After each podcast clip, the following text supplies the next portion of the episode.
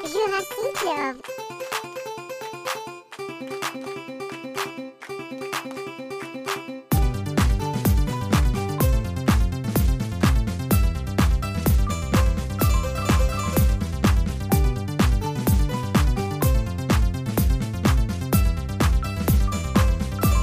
Un concepto, bueno, Pogo. Ahí va. Uh, Tommy. Charlie. Soda. Éxtasis. Eh,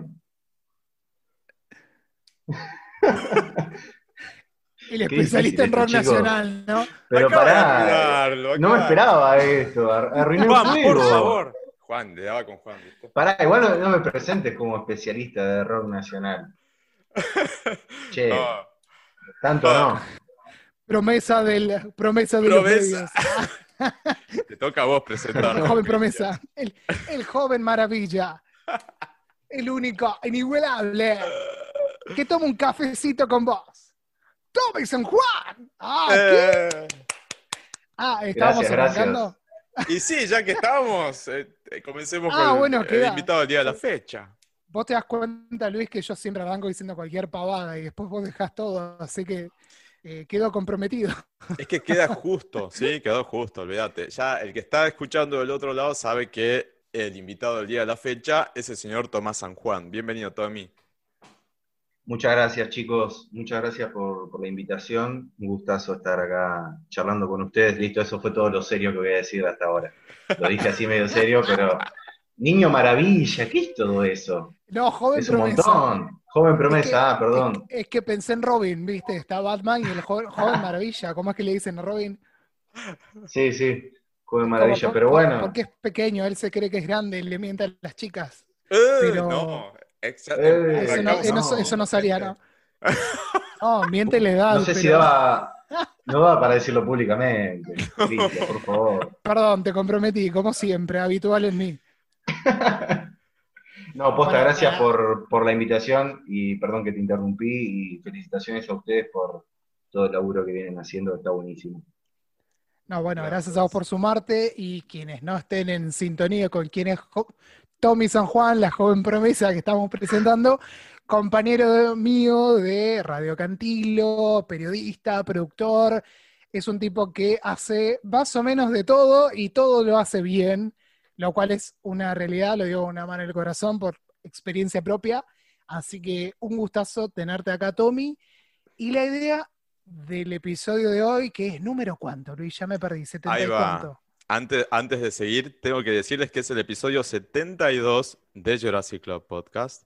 Y entre un gran paréntesis, vamos con el chivo y las cosas habituales. Estamos en arroba Jurassic Club Podcast en Instagram o en jurassicclubpodcast.com. No, jurassicclub.com. Mira, ya ni, ni yo me acuerdo cómo es la web. Eh, y en todos los kioscos habidos y por haber de podcast y esas cosas. Y también a Pop House si quieren este, escucharlo vía web. Exactamente, como queremos que nos escuchen de alguna manera, siempre en pophouse.fan tienen todo ahí desglosado para así lo Exacto. pueden escuchar. Y si venían siguiendo el podcast, hace dos episodios fue, ¿no? Hicimos un capítulo especial de los discos que cumplían 20 años Mm. y lo hicimos muy internacional, estuvo invitado nuestro amigo eh, Parry, que bueno, tiró su Biblia de pop habitual que desglosa siempre. Y dijimos, che, nos fuimos muy internacional, tiramos algunos latinoamericanos, pero ¿por qué no metemos algo más nacional? Cuando quisimos meter algo más nacional, dijimos, ah, ¿qué pasó con el pop argentino en esa época? No hay pop. O sí, pero muy poco. Y ahí dijimos, bueno, lo vamos a llamar a Tommy, Tommy que sabe mucho de música nacional, es un tipo bastante rockero, dijimos, bueno, a ver cuáles son los discos que hace 20 años se estaban escuchando muy fuerte en la Argentina y bueno, qué es lo que nos, nos proponían esos artistas en ese momento. Sí, igual. Ahora no voy a ser, no voy a ser criticado por rockear un poco, ¿no? No, Porque capaz después leo comentarios, viste, ahí en el podcast. Acá hay mucho glitter, pero se acepta absolutamente cualquier, cualquier estilo musical, olvídate, Tommy. Me No hay encanta, problema con eso. Esto Eh, es un espacio seguro, lleno de amor y gratitud por tu conocimiento. Claro, totalmente, totalmente diverso. Eh, igual antes de eso, lo primero que quiero preguntarte, Tommy, es ¿a dónde te pueden en- encontrar del otro lado que están escuchando y dicen, bueno, la voz ya la tengo, ahora, ¿dónde veo la cara que está hablando del otro lado? Bueno, arroba Tommy San Juan en Instagram. Últimamente estuve haciendo algunos especiales de rock argentino. Voy a decir rock argentino porque Gustavo Cerati, levanto los brazos y miro al cielo, dijo que dijo una vez que no había que decirle rock nacional, porque si no como que engloba un montón de cosas. Eh, estaba muy de moda Bersuit en todo ese momento, viste como algo más barrial cuando lo dijo. Así que voy a decir rock argentino. es una boludez igual. No, Pero ¿cuál sería la perfecto, diferencia ¿eh? exactamente? Eh, no, él en ese momento el rock nacional era como algo eh, que supuestamente tenía un sonido. Entonces, era que se le dice rock nacional a, estas bandas de, por ejemplo, rock barrial, entonces se confundía un poco esto de, como por ejemplo hoy pasa con el indie, ¿viste? Como que, uy, todo es indie, pero en realidad no es todo indie. Cada cosa tiene sus eh, diferencias con las otras. Y bueno, en ese momento pasó algo parecido, estaba muy como el rock eh, nacional, rock nacional, en, en las radios, y fue como llevarlo a decir, no, rock argentino y muy distinto entre sí, nada de esto se engloba acá o en estas guitarras o en este sonido, con una cosa así ahí, medio de una entrevista en el momento, pero bueno, a mí me quedó y le digo así, rock argentino. Está bueno, me gusta el concepto. Y más viniendo de Gustavo, olvídate. Olvídate, ahí va.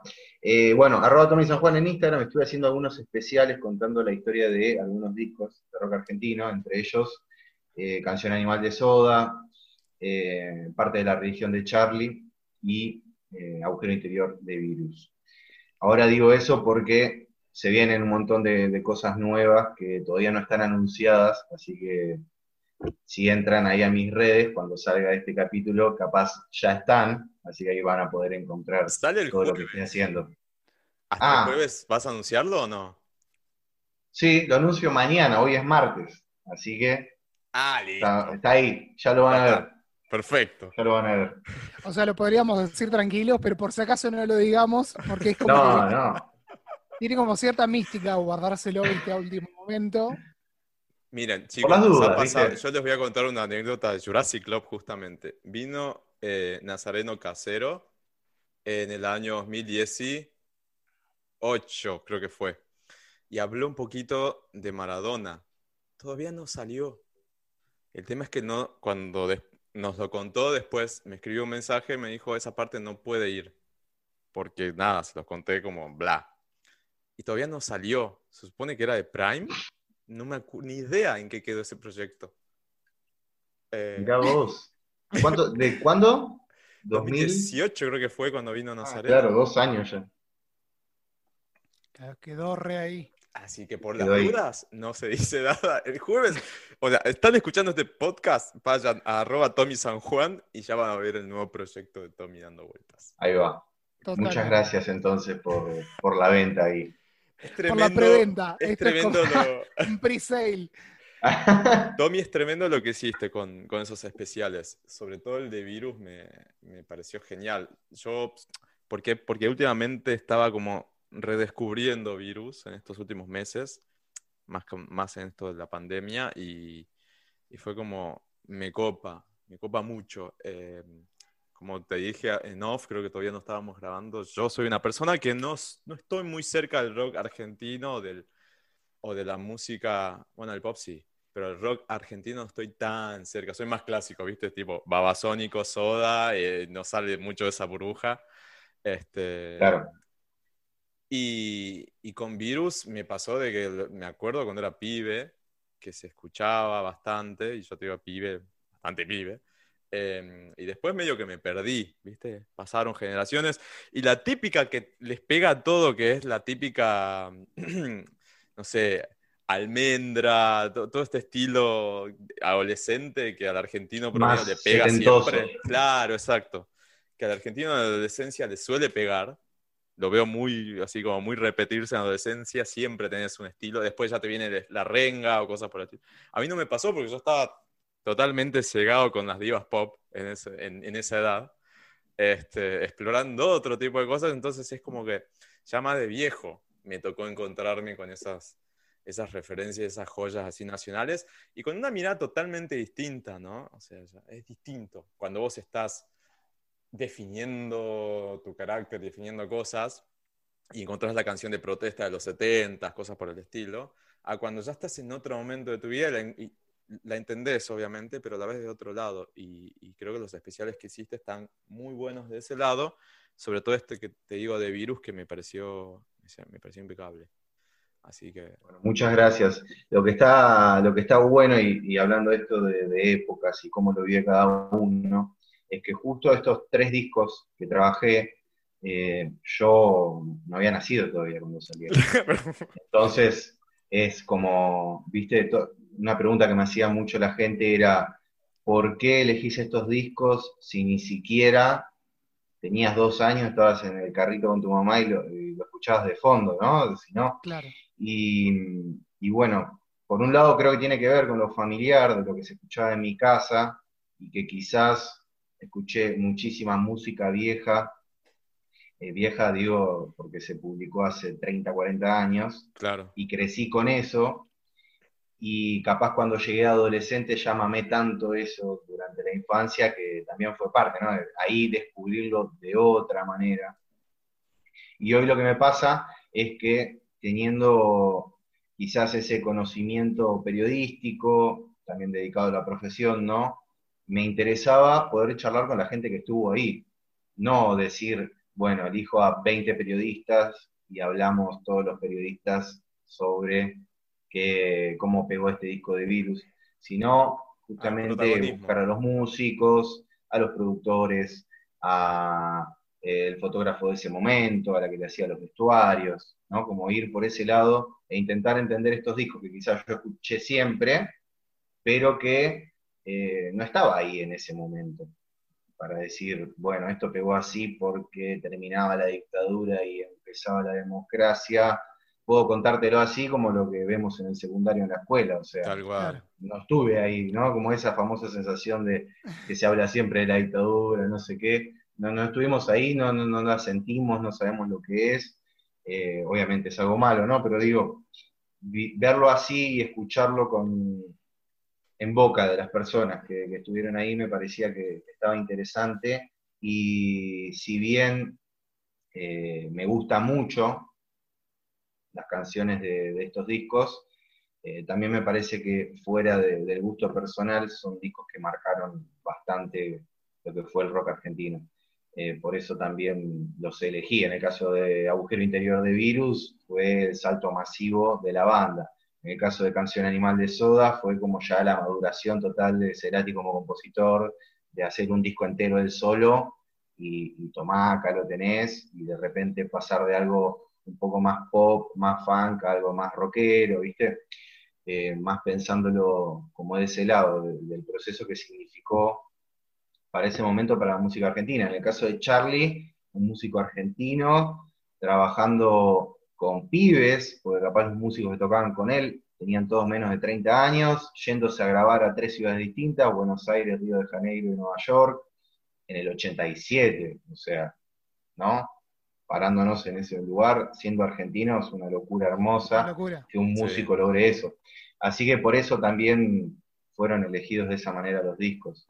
Un gusto personal, pero también un poco intentar explicar estos procesos que fueron tan importantes para la música nacional. No, y también pensaba, digo, con todo esto que decís y por esto que te cuestionaban más de edad y qué sé yo, es como que uno también con, en este caso, la profesión nosotros, pero con la edad vas madurando ideas y entendiendo a los discos desde otros lados. Como que hay ciertas ideas que van de a poquito conectando en tu cabeza y después eh, terminan generando como un relato un poco más grande. Y dices, ah, porque en realidad cuando Moura dice esto, pasaba esto y lo dice por esto y lo otro, por tomar solo el ejemplo de virus que estábamos diciendo recién. Pero digo, también creo que nos pasa a todos sobre todo ahora que veníamos hablando de estos, de los discos que ya cumplieron 20 años, hace 20 años no los escuchábamos seguramente igual que los estamos escuchando ahora. Cualquiera, sea de rock argentino, sea internacional, lo que sea. Como que también esos discos no solo artísticamente los entendemos de otra cosa, sino que también los digerimos con el tiempo de otra manera. Ni hablar, en el caso de Virus me pasó con las letras, con las letras de entender hoy de grande y analizando todo el contexto, que hablaban de un hermano desaparecido, de ellos, que hablaban de la paranoia que se sentía después de que la dictadura, o sea, ya se fue, ya no está, estamos en democracia, pero igual quedó toda la paranoia de salir a la calle, de que eh, te revisen porque sí, de que eh, te pase cualquier cosa, de no volver a tu casa, de no saber si volvés a tu casa. Así, eh, en las letras, es tremendo, ¿no? Lo que uno va analizando a medida que van pasando los años, también que va madurando, ¿no? Y en el caso de, poder hablarlo con los mismos músicos que lo escribieron, eh, también te encontrás con el, bueno, no, igual esto no es tan así, ¿eh? como te estás imaginando, como vos estás analizando. Lo pensaste demasiado, pibe. Claro, lo pensaste demasiado. En realidad eh, tenía que rellenar con tres palabras y no sabía con cuáles, cuáles iban. Dije, bailemos un guadu guadu y salió. Claro. Eh, así que está buenísimo, está buenísimo por ese lado. Creo que lo que más me gusta de hacer los especiales es por esto de, poder analizar mejor estos, procesos tan grandes. No, espectacular, Tommy. La verdad, eh, está muy bueno eso. Y ahora, antes de ir a, la consigna del día a la fecha, si pensamos en, el escenario musical argentino, no puedo dejar de preguntarte esto, porque te tengo acá presente, tengo que aprovecharlo. ¿Qué, ¿Cómo lo ves actualmente a este escenario 2020? Eh, y bueno, y lo más próximo, ¿no? Los últimos un par de años para atrás, como así. ¿En dónde estamos parados hoy por hoy? Porque los 90 fueron muy, muy bien definidos. O sea, se, escuchaba y era un estilo, era algo bastante sólido. Por más que había un montón de gamas, siempre van a haber un montón de gamas y, y, y matices dando vuelta, pero si yo me pongo a pensar en esta última década, ni hablar de este último lustro, los últimos cinco años, hay de todo y, no sé cómo alguien que realmente sabe de esto, ¿cómo, cómo lo ves vos? Yo creo que mm, lo que pasa en la escena actual es que mm, el mainstream o quizás la industria, que es la que define lo que escuchamos, querramos o no, es la que lo define, está apuntando a, justamente generaciones, a, los más jóvenes. Hoy quizás el trap o, bueno, no les gusta que se diga género urbano, pero bueno, trap, rap, eh, reggaetón, esos, esos géneros que hoy están pisando tan fuerte, de alguna manera u otra, es todo, está todo apuntado a gente joven. Pasa con los que cantan y los que están arriba del escenario, como por ejemplo tirar nombres como Duki, Woz o Trueno, que tienen todos, el más grande tiene 23 años, o sea, es demasiado chico. el padre de familia, todo ya. ¿No? sí, sí, sí. Totalmente. Yo que he conocido a Omar Varela en persona es más chico que yo. No llego a los 30 y es súper, tendrá, ¿cuánto tiene? 23 años, ponele. Una cosa así. Sí, sí, no, no, eh, eh, son, son muy pibes. Y, y, yo creo que esa es la escena, la escena de hoy, digo, popular, ¿no? Que, quizás es algo que, también es el tema del capítulo de hoy del podcast. Eh, lo popular está ahí, no sabemos si se va a mantener en el tiempo porque no tenemos una máquina del tiempo, pero si analizamos qué pasó en los 70, qué pasó en los 80, qué pasó en los 90 con la música, eh, salvo 10, 15 bandas, todo fue cambiando y mutando. Nada fue popular más de 3, 4 años. ¿no? Son como momentos que se vienen. También en la música de afuera, digo, ¿no? Esto se puede ver.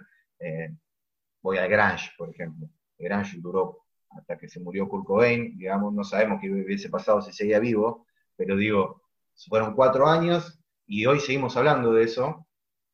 Pero fueron cuatro años, cinco años nomás. Se hicieron otros discos, todo, pero dejaron de ser, eh, dejó de ser el género popular. Eh, yo creo que hoy la escena es esa, ¿no? La del trap, la del rap, la del reggaetón, es esa. Eh, creo que la marca un montón. Hay un montón de cosas más pop, indie, eh, rock, Claro, es como que la- la, electrónica. experiencia nuestra con, con Tommy laburando juntos tiene que ver mucho con eso. Siem- hay como toda una generación también que va por el, el indie. Seguían resumiendo todo en una sola palabra, nos van a matar todos, pero hay como un pop rock tirando más a un pop indie escapista, digamos, qué sé yo, un banda Los Chinos, un, no sé, Conociendo Rusia es más rockero, tenés algo más flashero y etéreo como una Lutachetti. Digo, tenés Zero un montón de entra un poco ahí. Zero Kill en el medio, que no ni es ni una cosa ni la otra. Digo, hay como todo un, un espíritu de hermandad musical indie pop rock, también como corriendo en paralelo, como que también se alimentan entre sí. Sí, yo creo que, mm, bueno, igual es muy subjetivo esto que voy a decir, pero me parece que, que la gente o las personas que siguen, no hay que hablar por la gente, muchas personas que siguen a, a estos géneros que decíamos pop, rock, Estás indie, como la todo- chiqui, la gente dice que Eh, eh, periodismo, primer Después año, cero.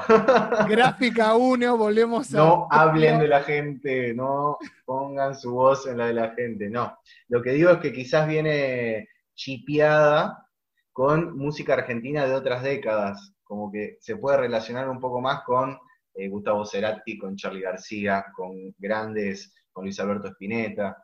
Eh, lo que pasa con el trap, con el rap, es que quizás la única referencia para atrás masiva es Ilia Curiaquien de Valderrama. Claro. Después no hubo algo así masivo que, que vos decís, ah, esto es parecido a tal cosa. Es algo bastante nuevo para, para nosotros. Afuera está pasando hace dos años y acá viste que siempre llega todo un poco después. No, más que incluso estemos... el rap de Ilia Kuriaki es muy minuto. distinto a lo que está sonando ahora, que es más trap que rap, pero también es distinto. Culturalmente está como adaptado también el rap trap a, la- a lo local, porque no es lo mismo. Digo, hay bardos hasta, hasta por usar, eh, qué sé yo, mucho trapero que empieza a aplicar el negro, ponele. Ah, bueno, a Nati Peluso le, le directa. un montón con eso también. Claro, bueno, ahí hay toda una cuestión de conciencia social, racial y qué sé yo, todo esto en un contexto de Black Lives Matter que hace como que, bueno, repensemos si nos corresponde a nosotros, por más que eh, seamos latinos, hablar desde ese lado. Ni hablar, ni hablar, sí, estoy de acuerdo con eso. Creo que, que- que como volviendo a la pregunta inicial de cómo veía la escena hoy, yo creo que marcando otra vez esto de que la industria es la que la define, eh, está ahí, está en, esos géneros. Y va a seguir estando, yo creo que eh, por un año más, un par de años más, porque mm, se está desarrollando también esa escena, o sea, están pasando cosas los artistas siguen sacando cosas nuevas, siguen apareciendo nuevos músicos o músicas que, bueno, que están ahí, que capaz tienen dos millones de seguidores en Instagram y por eso también se los bardea o se les dice cosas como, ah, tenés dos millones pero después no te va a ver nadie. Mentira, sacan, a- sacan un coso de entradas para vender y las venden en tres minutos y medio y después te llenan un lugar. Ahora no, porque estamos eh, en pandemia pero pasó con artistas como Woz, quizás, eh, que, que sacaron, sacó un Luna Park y lo vendió en, no sé, en dos horas, una hora y media. Y vos decís, Luna Park, toque. claro. ¿no? Claro. No, y también, Eh. a ver, eh, siendo como crítico constructivamente, también hay mucho hype y no interés necesariamente genuino en esto. Es como, bueno, es lo que se escucha. A veces queda, me da como eso también, digamos, no le quito valor, ni mucho menos, porque me parece una- un- algo muy importante. Bueno, pero eso, eso Pero pasó también siempre. partes. Y en Claro, por eso, claro. pero es como que, exacto, como que, como antes podía ser, qué sé yo, en la radio que sonaba todo el día un tema de los redondos, hoy suena todo el día trueno, ponele. ¿Entendés? Bueno, pero También ponele, a mí me pasa que hace 10 años capaz llegué a consumir una banda como No te va a gustar. Y no sé si me gustaba tanto. Yo creo que era lo que escuchaba también mi grupo de amigos, creo que también era eh, como lo que se vivía en ese momento de, uh, ¿cómo crece esta banda uruguaya? ¿Se acuerdan de ese boom de las bandas uruguayas? De la Vela Ah, Puerca, de- La puerca, No, Yo de- me acuerdo una ahí. vuelta que fueron a tocar en Ecochea, le compré las entradas para mi primo, tocaban en un bar que estaba en plena playa. Le pido la guita a mi viejo porque era adolescente, no laburaba, para sacarle la entrada a mi primo y me dice, ¿cómo se llama la banda? No te va a gustar. Pero decime cómo se llama la banda, es que no te va a gustar.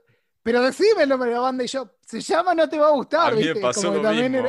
A mí me pasó lo mismo cuando íbamos, en, un amigo tenía un fitito, íbamos escuchando el fitito, no te va a gustar, y le pregunté, ¿y cómo se llaman estos pibes? No te va a gustar. Pero, ¿cómo se llaman? Te estoy diciendo que me gusta, no te va a gustar. Ah, ok, se llama No te va a gustar. Fue como, Costó, costó que entendiera la gente eso. Claro, bueno, pero el juego de marketing era ese, ¿no? Yo creo que la escena que tenemos es increíble, hay que redefenderla. Eh, digo, soy capaz periodista joven que consume música más vieja o trabaja más con músicos más grandes, pero también estoy viviendo esta y me parece increíble la variedad de cosas que hay.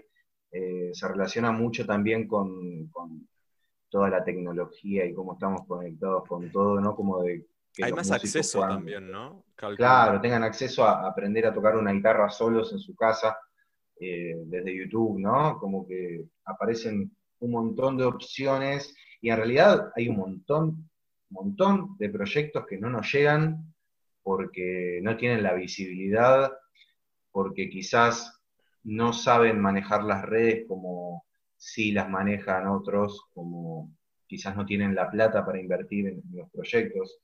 Son un montón de cosas. Eso pasó siempre, capaz, con el under. Pero hoy son muchísimas las, los proyectos, los artistas que nacen desde la habitación en su casa, no sé, Billie Eilish, ¿no? por decir algo, eh, es como, me parece que ahí hay una variedad enorme, solamente hay que sentarse y tener ganas escuchar y de buscar, porque se encuentra, se encuentra y acá en, Argentina se están haciendo cosas eh, súper, súper interesantes. Sí, a nosotros nos pasa con Pop House de estar recibiendo una variedad de, de, material que vos decís, no me imaginé nunca ver toda esta variedad. Yo me acuerdo en mis veintitantos, cuando escuchaba eh, música argentina, no tenías tantas opciones. Tenías que ir muy al under, under, under, como para encontrar cosas distintas, por así decirlo, ¿no? Era como muy raro encontrar algo más eh, al alcance de la mano. Así, bueno, me pongo a escuchar radio y mirá, sonó algo, o me pongo a buscar un poco en internet, ya había internet, no soy tan viejo, eh, y aparecía algo. Eh, claro, no, pero también está como, si bien en nuestros 20s, me incluyo en el comentario de Luis. Ya llevo unos años. Ya estaba internet.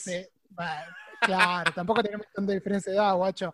Pero la, la cosa es que se compartía mucho por internet, pero ahora es como que literalmente la música la tenés en la mano y es tan simple como eh, meterte en cualquier aplicación, incluso ponerle, qué sé yo, Spotify, la más popular en Argentina.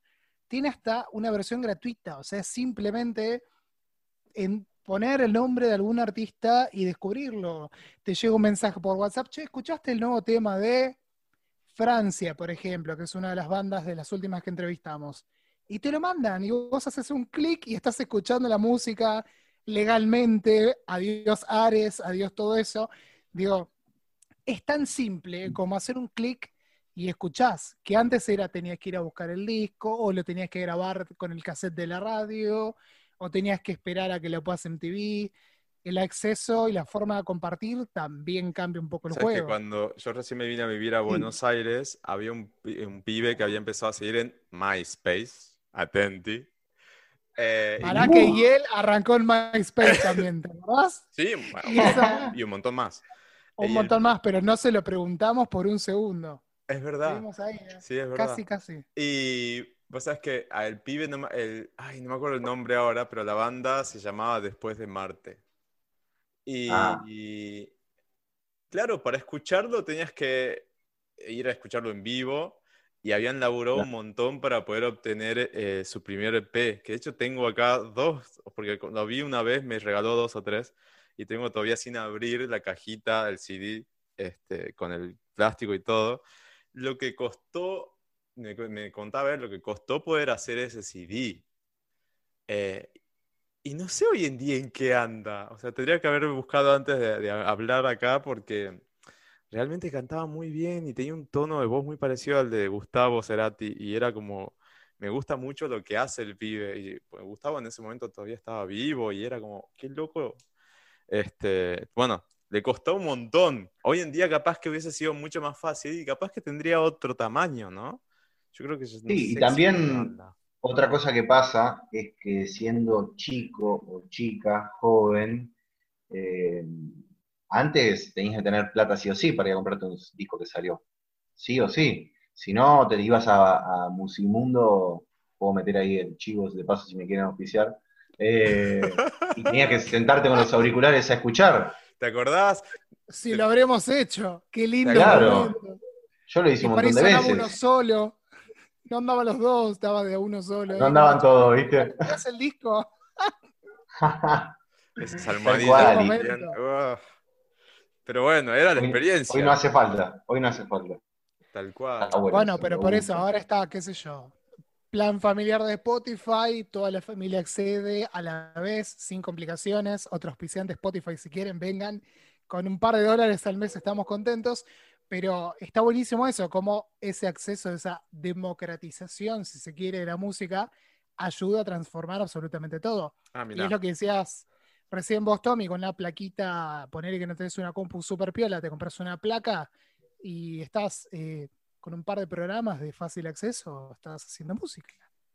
Totalmente, totalmente. Me parece que, viene por ahí la escena argentina de hoy. Es eso que, estamos charlando, ¿no? De, poder vivir todo esto. Me pasa, ¿sabes con quién me pasa eso? Mucho con Catriel, que, que lo sigo bastante en las historias que sube.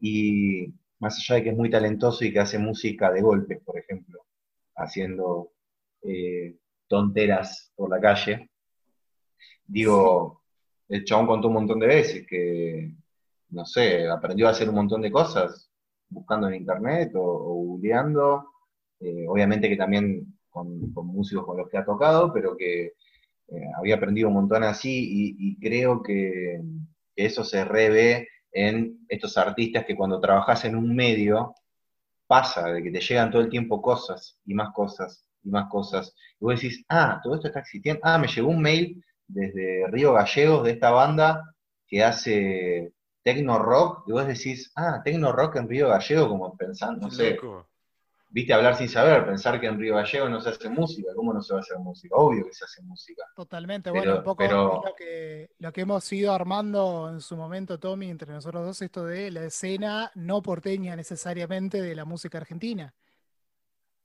Antes era venir a vivir a Buenos Aires para pegarla. Hoy crecieron las escenas de Córdoba, las escenas de Mendoza, tarde o temprano el músico termina viniendo a vivir a, Buenos Aires, pero digo, Exacto. Eh, pasa, pero no tanto. Pasa, pero no, pero pasa, pero no tanto posta. No, pero ya tienen acceso, qué sé yo. Casu, mira. Eh, el crecimiento de los festivales en, el interior, festivales en, Córdoba, en Santa Fe, eh, significa que, también hay un consumo ahí de toda esta escena de la que estamos hablando. Está buenísimo, me parece que, que es para festejar que haya miles y miles y miles de bandas y, de artistas. Nos refuimos del tema, ¿viste, Cristian? Nos fuimos. Pasa acá? Es, esto es un clásico de Pop, de pop House. Ahora yo estoy... también, sí. Vos estás quemado estás con el especial de Kylie que no te tiene... No, no estoy disfrutando el countdown al disco de Kylie de lo tanto que estoy trabajando en ese especial. Así que si están escuchando el podcast, appreciation por favor a, esos videos porque me están quitando likes, el sueño. Quiere likes, Cristian. Likes, quiero followers, quiero joyas. Oro, por favor. Eh, este es el podcast en el que se vende todo. Como me vendieron a mí también. Todo. También, Niño Maravilla. Próximamente el OnlyFans de Jurassic Club Podcast. Uh. Como viene la mano, te digo. ¿Qué puede salir de ahí, no? Si siguen sacando estos vinilos, que el vinilo doble, que el vinilo con no sé qué, que no sé cuánto, termina con un OnlyFans de verdad, che, estoy hashtag pobreza. Déjame de joder. ¿Cómo es el rapero este? Eh, tiga, Taiga, Tiga, Taiga, no sé cómo se pronuncia. Este, que se está haciendo rico con el OnlyFans, OnlyFans también. Así que. ¿Lo tranquilamente. está haciendo en serio? ¿Vos Hoy? Casus, hoy Casus sub- subió su propio OnlyFans, ¿no lo vieron? ¿Casu también? Eh, Mirá vos. Casus, sí. Sí, subió una foto ahí La caso con el OnlyFans. Pero de, los que pará, su- de las que suele, suele subir y, y Claro, clavó, medio- copiar medio- y pegar, y clavó el link ahí. Medio caliente. Está Le bueno. mandó, le mandó mecha. pero pará, momento. ¿Es Pa- un OnlyFans erótico o es simplemente un seguime por acá y soy un poquito más No, privado? debe, debe ¿Qué ser un poco erótico, ¿no? No, sé, es más erótico. el de Taiga, ojo, el de Taiga es porno, es triple X, pero rabioso. Claro, va, se Todo va a otro nivel. Sí, sube una foto que vos- Ah, bueno, no, claro. Bueno, No, yo no entré, no entré, pero vi que lo subió, digo lo de Casus. Bueno, pero apliquemos la misma lógica que recién hicimos con Spotify, con la pornografía y OnlyFans. Es lo mismo. Sí, Hoy- hoy- tal cual. Literal. Antes, antes, ¿cómo tenías que ir a, a- para, Tenías, para- qué sé yo, contactar a alguien. Videoclub, no, videoclub, alquilar. No, pero me refiero al, hacer. Bueno, el video. Ah, tenías que ir a un, típico. a- a un casting, tenías que tener Claro. contacto. No, digo, me contaron, no tengo la y no tengo idea, digo. Luis, ¿qué estás queriendo decir? No sé, ¿Qué acabas- ¿Vos Pareció escapaste de que Salta pareció otra cosa. Eh, Yo te cuento una cosa, Tommy. Luis se tuvo que ir de Salta, nos estamos enterando ahora. No es que Claro. eligió venir a Buenos Aires, se tuvo que escapar. No estaban Me gusta, me gusta que salga a la luz en el capítulo que estoy yo. Falta un trapito al sol mío y Ay, listo, ya qué está, estamos todos. No pidas, mira, no pidas que la gente encuentra, ¿eh? Y después, Eh, ¿qué Tommy hacemos? tiene un par ahí guardados, Ah, pero para- Eh, Eh, No, míos, vos guardados míos. ah, ah, bueno, bueno, pensé que me, Eh, me Son estaba- muchos años trabajando juntos. Tiene Ah, alta yo pensé data. que decías trapitos de Tommy. También, pero no los vamos a sacar ahora. Seguro. Hay que Esto, es mutuo. Che, y volviendo al, al tema del día de la fecha. eh, bueno, corrían los años 2000. eh, yo ya estaba adolescente, entrando en la adolescencia en realidad. eh, Tommy era muy chico, eh, Cristian, vos ahí. ¿no? Es que como Y Tommy es como nuestro hermano menor, digamos, da, da justo las edades, así que podemos decirlo ahí. Este, claro, yo era- tenía cinco años. claro, era muy chiquito. Vos, vos, yo nueve, casi diez, ¿y vos cuánto? Y yo 15, tenía 14. 13, 14, claro, exacto. O sea que estamos Este, casi con 5 y 5 y 5 de eh, diferencia. por eso, como mis hermanas y Más yo nos llevamos igual, así que tranquilamente damos hermano menor, hermano mayor. Este, bueno, y corrí el año 2000. La verdad, venía de, un- de una década de los 90 con, como dije hace rato, con un estilo así bien marcado la música argentina. Eh, y de afuera se consumía mucho esto del, de- del futurismo y, la, y lo que se viene. Y yo creo que recién impactó bastante más acá en el 2001. Después les digo por qué creo. Eh, pero, ¿ven ustedes reflejado ese, como esa, esa, esa gana de futuro que había en el año 2000 en la música argentina? ¿Ven alguna referencia que, que haya recibido eso? ¿O estábamos totalmente fuera de eso y, y como que inventamos un, un propio mood en cuanto a música? Yo creo que, mm, que los que tenían llegada a eso eran los artistas que estaban en discográficas grandes y que por eso podían conseguir la última guitarra, la última consola, el último cable, el último micrófono y el último todo, ¿no? Creo que con esa banca que hoy, si bien existen un montón de artistas independientes que, se pueden manejar por su cuenta, siempre el rol de la discográfica es importante ahí atrás, ¿no? Porque es el sustento económico del gasto grande de tomar, andar a grabar a Ivy Road o andar a grabar a tal lugar en Miami. Creo que entrando a los 2000 se pueden ver en dos referencias nacionales muy populares. Primero en, Gustavo Cerati, en realidad en el 99, Ujú. cuando saca Bocanada. Bocanada, exacto. Porque, ¿qué pasa en Bocanada? O sea, Cerati hace un disco en una computadora y con una guitarra. Y en la computadora todo con sonidos electrónicos. Ahí medio secundado por Flavio De Cheto, que sí estaba metido en lo que era la música electrónica. Él empieza a hacer un disco que de 13 canciones, 11 están sampleadas. Hay samplers. Entonces, ya ahí hay como una referencia bastante moderna para la época. Hoy Bocanada lo escuchamos y parece que se grabó ayer. O sea, es, una cosa de loco, ¿no? Como suena.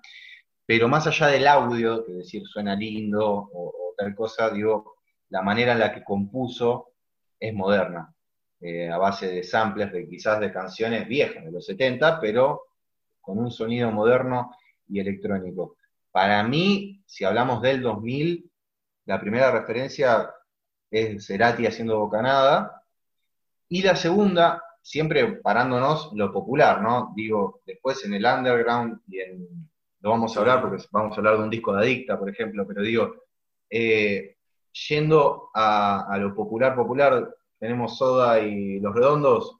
Los Redondos lo hacen lo mismo con, hacen lo mismo con su último disco, Momo Sampler, que justamente cumple 20 años y salió en el 2000. Es un disco que también tiene canciones ampliadas. Vos decís, wow, rock barrial, guitarra pelada, rock and roll, Sky Baileyson componiendo eh, por medio de la guitarra y el indio poesía pura, pero empezamos a meter cosas electrónicas también.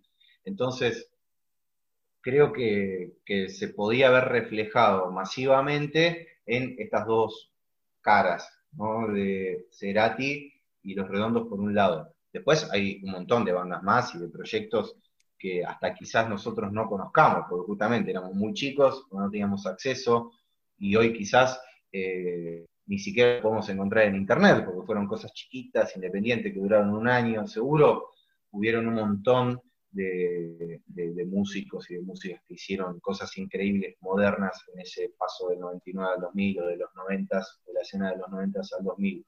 Pero creo que eh, en lo masivo y en lo popular de Argentina se revé en el laburo que hizo Cerati con Bocanada y en lo que hicieron los redondos con, con Momo Sampler. Cómo salir de, esa zona de confort, de la composición, de cómo compusieron a lo largo de tantos años. Igual Cerati tuvo guiños electrónicos desde el principio de los noventas, pero bueno, acá fue directamente un disco entero, o sea, un disco entero en el que eh, se amplió muchísimos temas y en el que la electrónica pasa a ser como algo popular, porque decís, wow, todas estas canciones de Bocanada que son reconocidas de Cerati, vos la escuchás y decís, ah, electrónica y tal cosa, y wow, esto suena a 2020, no a 2000. Creo que, el primer pantallazo moderno popular está ahí. Tremendo. Pero yo te escucho y es como, wow, va, voy asimilando y, guardando un montón de data. Me voy de acá queriendo escuchar Bocanada de nuevo. Porque es así, tal cual como lo, como lo decís. Y nada, y darse cuenta de eso, ¿no? De, cómo Gustavo siempre fue bastante referencia en, lo que era, eh, en lo que es la música argentina. Es, es excelente el aporte que, hizo, es innegable. Sí, ni em, hablar. Y, esto de siempre pegado a lo moderno, ¿no? Eh, a lo que iba saliendo o a las bandas que, que quizás estaban marcando una escena en, no sé, Nueva York, en Londres, en, no sé, en ciudades que, siempre fueron meca de, la música que nos llegó acá y que de la música que, los artistas argentines interpretaron a su manera y, también le metieron el toque argento. Eh, creo que, a partir de ahí, bueno, igual también pegado a este 2000, después viene la llegada de Internet, ¿no? Más masiva, o da poquito más masiva. Em, pero una cosa que marca mucho la escena, y es lo último que digo para no irnos del 2000, que es el tema de, charla, es Cromañón. O sea, ah, después de Cromañón, después de Cromañón, la escena argentina durante muchos años queda bastante parada, bastante eh, oscura, como de no salen tantos proyectos, como los músicos no pueden tocar en vivo, porque hay que tener tantas reglamentaciones y hay muchos menos lugares donde la escena más chica pueda crecer. Eh, entonces yo creo que lo que pasó en el 2000, 2000, 2001, 2002, 2003, todo lo que pasó ahí es un antes de la, de la escena argentina y todo lo que pasa en Cromañón después es como un re después, ¿no? Como que creo que recién en el 2010 empiezan a acomodar las cosas en la escena como para que hoy podamos decir lo del trap, lo de todo esto así tan masivo. Son como hechos así que marcaron un montón. Pero volviendo al, al 2000, y ya que, no sé, no, no, quiero comandar nada, no me quiero copar diciendo qué hay que hacer, pero podemos hablar de Momo Sampler, de este disco que, que decía que es bastante moderno para, para lo popular. Sí. Totalmente, totalmente. Eh, sí. Aparte, lo, lo, loco es que es. Eh, me parece importante este dato que decía que es el último disco de Los Redondos como Los Redondos. Exacto, se separan. Se separan después de Momo Sampler y el Indio Solari empieza a marcar un poco cómo iba a ser su carrera solista con lo que pasa en este disco. Todo lo que pasa en Momo Sampler es algo que después se repite de alguna manera u otra en los discos solistas del Indio. También tiene que ver con la electrónica y con el sampleo y, con todo esto moderno que, estábamos charlando recién, ¿no? Que le llega al artista y que el artista que ya es grande en esa época, porque toca desde el 75, desde el 76, eh, o sea, ya tiene 25 años de carrera en la espalda, eh, se adapta a esa nueva que, le llega y transforma su música y su manera de componer. A mí me pasaba en esos años, me acuerdo de empezar a escuchar bandas que yo pensaba que recién habían surgido en esa época y decía, no, pero vienen desde el principio de los 90 o de los 80. No sé, por ejemplo, me pasó con, la, eh, con Bersuit, con la Bersuit. Eh, creo que de esos años, en el 2000, bueno, estamos hablando de 2000, sacó uno de, los, de sus discos y tenía una prima que escuchaba muchísimo, estaba todo el día con la renga, Bersuit, Piojo, estaba con todo, toda esa onda y todo el día, todo el día, todo el día, y yo, bueno, empecé a escuchar también, ¿no? Y, era como, ok, son, son nuevos, salieron ahora, y después no. Tienen discos de hace 8, 9, 10 años, 12, y era como, ok. Bueno, Llegaste tarde, Luis. Sí, por algo hay que y, y, ni hablar si, si te sentás a comparar cómo era el primer disco con lo que escuchaste vos en ese momento por primera vez la transformación que hubo en el medio de, estos artistas. Lo llegué a hacer con, bueno, con Gustavo Cordera, lo llegué a hacer, de empezar a escuchar en algún momento, hace no tantos años, pero sí bastante, eso de, ok, ¿cuál era el origen de este tipo? ¿Qué hacía? Porque ni idea. Eh, ¿Cómo es que llegó hasta esto? Bueno, y decía, what the fuck. Claro, hay que Está buena, ¿verdad? La evolución esa. Este, también. Y uno de los discos de ese, de ese 2000, de ese año 2000, eh, puntualmente, que está cumpliendo 20 años, que no sé si se hizo alguna acción em, para estos 20 años, es eh, Salmón de Calamaro, ¿no? No sé si hizo algo o no este año. El Salmón no, no se hizo nada. Eh, lo que tiene ese disco, lo que tiene ese disco es que tiene, es quíntuple el original del Salmón. Tal cual es como, pará, loca, calmate. 103 canciones grabó. 103 canciones. Es una bestialidad entre propias covers. Claro, ¿qué hay y en meses. eso? No, no, aparte hay rock, hay boleros, hay punk, hay. Hay cocaína. Un montón. Hay cocaína. No, eh, eh, fuera, fuera de, de, la joda de, de la droga. Del eh, cliché. Sí, eh, Calamaro para grabar El Sermón se encierra en una habitación en Madrid con dos eh, letristas más, uno de ellos... Eh, ah, hizo como Beyoncé con Cia, en el cautiverio, el famoso cautiverio.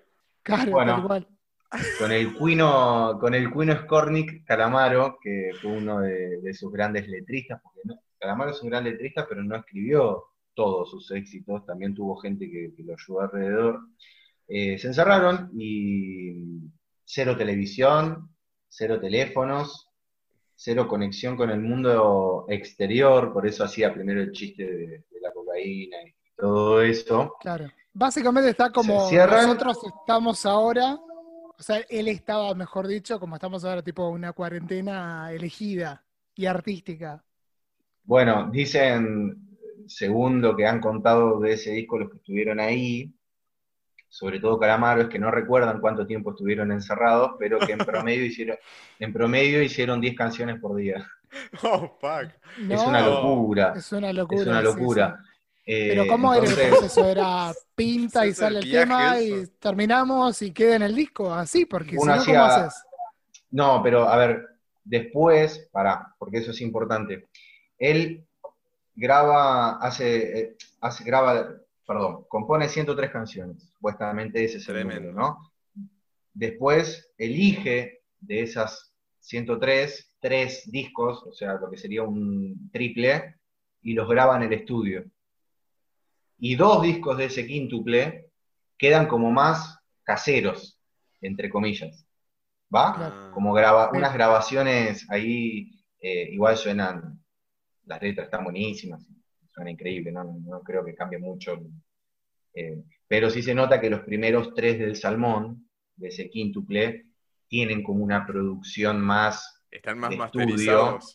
Claro. que, Más que tuvieron, claro, como que tuvieron ahí un, un laburo de más, de hecho ahí están los éxitos o las canciones conocidas del Salmón, los primeros discos. Eh, y, y bueno, me parece que eh, marca lo grande que es Andrés Calamaro como compositor de Me voy a acostar y no sé, en tu almohada ya tengo una canción hecha, así la sacás abajo de la almohada, te levantás, tengo una canción, desayunás, hice otra. Sabes que mm, ahora cuando me puse a, a leer un par de cosas sobre, sobre el salmón por estos 20 años, me pasó de, de relacionar un poco el personaje de Calamaro en Twitter hoy, que es tan polémico, con este Calamaro escritor de canciones. Y el tipo se pone a escribir versos en Twitter. Y escribe versos, y escribe versos, y escribe versos de las cosas que están pasando en el momento. Y vos lees lo que escribe y decís, "Esto esto es un tema. O sea, este le pones música eh. y es un tema, ¿no? Gente talentosa, gente distinta, eh, o por lo menos muy buena en, en lo que hace. En este caso, Totalmente. en, en Igual, componer letras. en la historia argentina, ¿hay antecedentes de un disco tan largo? No, es el más largo de la historia argentina, el Salmón. Porque, aclaración, después hicieron otra versión de 25 temas, digamos, juntando un poco todo eso, que es lo más escuchable porque tenés que tener un tiempito para estar cinco discos. Yo no me banco, o sea, si te escucho entero el de 25 es por amor, pero ya escucharme cinco discos, uno tras del otro, tenés que yo. Ahora entiendo por por qué no hizo nque para el 20 aniversario. Por lo general, los No, discos que cumplieron 20 años ahora. Tres años. Claro, no, los discos que cumplieron 20 años este año, por lo general sacaron una edición especial, un demo, bonus track. que- que- ¿Cuántas canciones hizo? 300. Además, si te dejes sacar tipo el vinilo, el box de vinilo con 103 temas. ¿Qué, te- 103 te lo- temas, qué sí. te lo traen en grúa?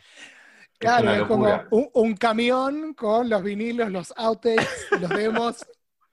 Tipo, comprate Bueno. el camión de Calamaro. Qué maravilloso. Acá, eh, por ejemplo, si, si vos mirás el disco, en el, el CD1 es el que tiene los temas que quizás fueron a la radio. Son los o- sencillos, ¿no? Me parece que. No me acuerdo Claro, por son, ejemplo, bueno, sí, está. El Salmón, El Salmón, Días Distintos. Tuyo Siempre, que después es un tema que eh, ha tocado mucho con la Versuit. Ok, Sí, lo- lo perdón. reversionó. Claro. Eh, no sé, Vigilante Medio Argentino, también con, con toda esta, eh, este, me sale la palabra, pero este lenguaje argentino, pero no es esa la palabra, lunfardo. argentino. Lunfardo. Sí, ah. Lunfardo. A ver, siempre me quedó fija la frase esa de- del salmón, que ahí le empiezan a decir el salmón también.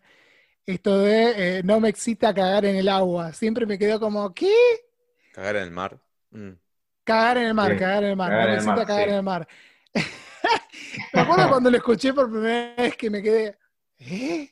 ¿Qué está diciendo? Y después como que la, la- la entendí, pero es como que también tiene esa capacidad de sorprenderte con algo súper cotidiano que no te lo esperás. Sí, también con Chabrán, nombrando a Chabrán, con eso en la historia argentina que, que ha pasado, que lo nombró mucho también en vivo, en versiones en vivo, ¿no? Como que siempre ahí él fue cambiando, eh, bueno, eso es lo que hace siempre, de cambiar las letras en vivo. Creo que eh, me parece de los mejores, Calamaro, de los mejores argentinos haciendo música. Hoy es polémico en un montón de cosas que van apareciendo ahí en, en Twitter, ¿no? Y, y estamos también en esta época del correccionismo de todo, que no la- me parece que está bien porque en algún momento lo tenemos que hacer, pero eh, creo que es más un personaje que otra cosa. ¿no? Igual Twitter hace está para eso. Provocativo. Sí, justamente. Twitter, está para que la Es gente diga eso. qué tiene que hacer el resto. Y el que no entendió el juego y no uses Twitter porque te va a hacer muy mal, te va a quemar mucho. la Y- es, la, no. es la cloaca del mundo, básicamente. Claro, te vas a poner mal. Eh, una un- cosa también. Sí. Perdón, perdón. No, decime vos, por favor, yo estaba por decir una estupidez. No, no, iba a decir una cosa flashera después del salmón. Ajá. Calamaro desaparece, no hace una gira del salmón. Desaparece Ah. dos años. No sabía eso. Desaparece dos años, también con problemas con, con las adicciones. Y en esos dos años, Tenía que limpiarse. ¿no? Y en esos dos años compone, en, eso, en esos dos años compone 200 canciones. No, no puede ser. Ninguna publicada eh, oficialmente como un disco así producido. Sí existen eh, algunos compilados que se llaman grabaciones encontradas de Calamaro, que lo recomiendo para el que le guste o la que le guste, que seguro no lo escuchó nunca, en el que hay estas canciones, más de como 200, en las que el chabón, algunas son él hablando, otras son, no sé, cosas cortitas de un minuto y medio, pero bueno, una cabeza como para decirte otra vez, 200, o Claro. sea, hizo 100 en, 100 en tres meses para un disco que sacó y después hizo 200 más en dos años, no, una locura. Mira, ahí estaba chequeando en, en Spotify la duración del Salmón completo, los Sí. cinco discos. Yo pensé que era más largo, pero no. 4 horas 51 minutos. Tranca, Redondeando medio. 5 horas. O sea, No, está, igual es, no está mal. es una hora por disco, está bien. bueno, pero pensá hoy un disco de una hora. Es Sí, largo. que Te tal escuchan cosa. un disco de 30 minutos. 30 minutos o sea, y estamos. Olvídate. Por algo lo- los artistas están sacando simples, ¿no? Digo, Todo. van de Sí, simples que duran menos de tres minutos. Me acuerdo que, yéndome un segundo para el plano internacional, eh, Sarah Larson, cuando saca Love Me Land, que dura, ponele dos minutos cincuenta, una cosa así, Mm. no llega ni a los tres. Y un fan le dice, che, pero escúchame, ¿por qué tan corta la canción? Si la podrías haber alargado un cachito más y cerraba mejor. Y le dice, para que la escuches varias veces. Y es real. Te juro que le contesté eso. y dame más, más guita, claro. Dame streaming, claro. Es, eh, Bueno, dos referencias, dos referencias nacionales eh, que hicieron canciones así cortas. Woz, en el último EP que sacó, el tercer Sí. tema dura un minuto 10 segundos. Eh, nada, un minuto 10 segundos. Y después, Norma, una banda de La Plata, eh, Amo el nombre, Norma. sacó, Norma. Sacó un tema, es sacó como un tema de Isabel. 37, un tema de 37 segundos. Nah. ¿Pero es un Sí. tema o es un interludio? Un tema. Rihanna, viste que Rihanna te mete Qué entre las loco. canciones 37 del disco. segundos. Claro. Así que Igual está Nada. bueno, qué sé yo, es el nuevo estilo, ¿no? A ver, las canciones de dos minutos no se inventaron ahora, pero... no, Pero de hecho, dos minutos. Beatles lo hacían. el punk, las canciones de punk duran dos minutos. Claro, por punk. eso, Hace 40 años. por eso, no, no es un invento de ahora, pero es que venimos también de un par de décadas en donde había un poquito más de duración en el mainstream. Creo que también viene hablar. de eso. Eh, Ni hablar. No, maravilloso. también con el, con, con el tiempo uno es como que cada vez tiene esto que siempre se, se hace referencia a la atención que uno le da a las cosas. Hace 20 años le dedicábamos un poquito más de tiempo seguramente para escuchar un disco completo. Hoy lo hacemos, qué sé yo, nosotros, porque nos gusta. Pero mucha gente directamente no te escucha un disco completo, mete una playlist de, qué sé yo, Spotify y terminó ahí. Es que las nuevas generaciones están haciendo eso, ¿eh? Es, ahí me llama muchísimo la atención cómo consumen música. No existe el hábito de consumo de álbumes o discos. Los pibes No, se no. cansan, ¿eh? Como que, "Uy, qué Viene bajón mucho por el esto". lado, bueno, la creación de playlist. O sea, también nosotros las consumimos de una manera y quizás el que tiene 15 años hoy la consume de otra. eh. Pone su tema favorito, 20 temas, y escucha eso. Eh, pero bueno, tiene que ver un poco también con las redes sociales, es como un- es una charla bastante extensa, ¿no? Pero creo, si no nos bancamos videos de más de un minuto o eh, tenemos que, no sé, las historias, ponele. Hay veces que las historias las pasamos y las pasamos y las miramos. o sea, están ahí, las historias de Instagram hablo, ¿no? Sí, sí, sí. sí. Eh, pasamos, pasamos, pasamos, viste, como que no, no. Está bien que no es lo mismo que consumir un disco, pero no quiero entrar en esa comparación, pero sí digo no, cómo. pero tenés una la atención de nosotros- lado. Claro. No, y la, la atención de nosotros está como, no sé, muy dispersa, muy dispersa. Es muy, Sí, muy complejo Sí. Eh, hacer quedar a alguien, ¿no? Escuchando o viendo algo.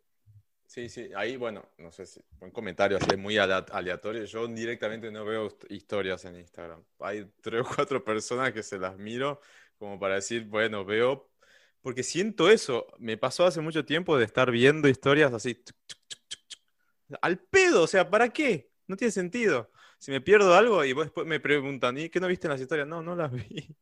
Sinceramente, tengo que ser sincero, para que no las voy a mirar directamente, porque este, si no vas a consumir o mostrar un poco de interés del otro lado, es lo mismo que pasa ahora con los discos. Es, ok, tengo un, un- me escucho un disco, voy, a ver, cuando éramos más pibes, ¿quién no saltaba uno, dos, tres temas de un disco? Porque eran medio, oh, qué bajo este tema. Pero, Bueno, a mí cuando era chico me pasaba de, de todos los discos que había en mi casa, me sabía los primeros seis, siete temas de memoria, pero los últimos cuatro, ya no. salvo que haya uno que me llamaba la atención, ya no. Pero bueno, también los artistas ubicaban así los temas, ¿no? Los, más, los que más pegaban al principio, Sí. los que sabían que, o ir mechando, de ir poniendo uno y uno, de los que sabían que podían pegar y los que no. Una pregunta súper aleatoria, Tommy. Un disco que vos digas, "Este- este disco me marcó cuando era pendejo. Un disco que me marcó cuando era pendejo. Em, Chico, para los que nos escuchan de otro país y no entienden qué es pendejo. ¿no? Era pequeñito, era un niño. Ah, sí, hay muchos Cuando chicos de Brasil y muchos de México que escuchan, entonces por la duda. Claro, pendejo Ay, es otra cosa. Cuando, to- cuando claro, Tommy, no sé. cuando Tommy era más chico, ahí está, un par de años antes, Ahí va. Hay varios. Yo creo que hay varios, pero mm, me voy a quedar con dos.